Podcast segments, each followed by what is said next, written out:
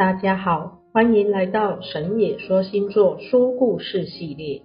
每个人或多或少都有现实生活中的卡点与难关，在这里，我们请烟花老师协助接通西洋星座之神，为你找出过去的心结。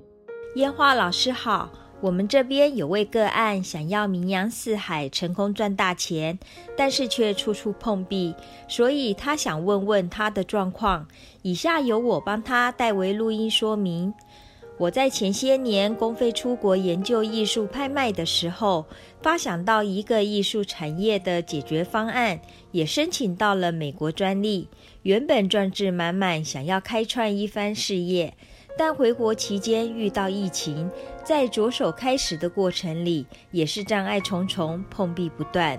即使在台湾的创业竞赛中获得奖项，但是要申请经费的时候一直没有很顺利，甚至还遇到一些莫名其妙而且无厘头的原因。结果在得不到资金的情况下，计划推行得非常缓慢，我就改变了途径去拿政府补助。但是遇到厂商拿钱不做事，反而变成一个很棘手的官司，于是开发进度又延迟。在这段期间，也谈过不少的投资人，但就是得不到信任与支持，也总是被其他事情阻隔或停滞。不少人提醒我，这个概念要去国外才有用，在台湾并不适合。但是我不明白，这样一个国际化的概念，为什么不能被支持？追根究底，是不是自己并不适合创业？是不是我选择了错误的地点执行创业计划呢？搞到后来，我的先生也无力负担家计，希望我能找个稳定的工作。朋友们也都为我惋惜。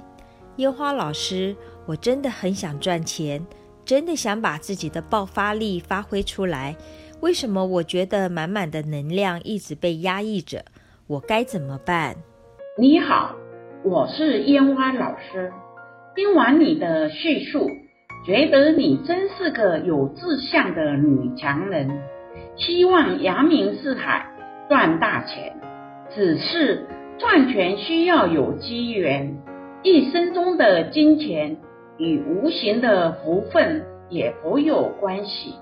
这时来了火星守护神艾瑞斯，他说：“你此时心急如焚，劳心劳力，有行动力与企图心，但阻隔重重。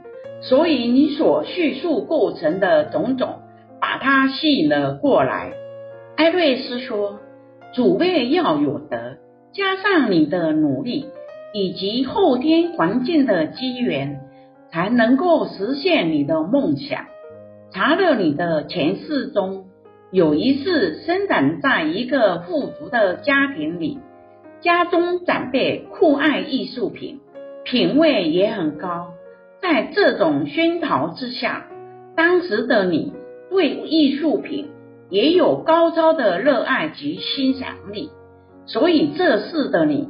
也很聪明，对艺术品也相当喜爱。在那个前世里，家中的长辈大都是从坟墓中搜刮陪葬品，这些物品具有历史又有价值。你那时的家族都做此买卖，从中得利，做这样的生意，多少有着武力抢夺的成分在。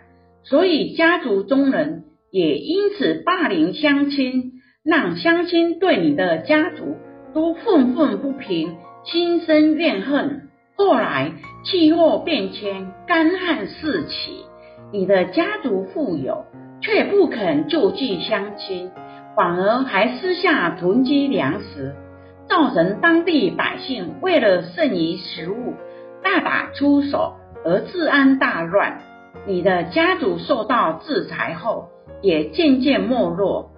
当时若能拿出粮食救济乡亲，让地方团结，就不会有乱民抢夺粮食而起祸端。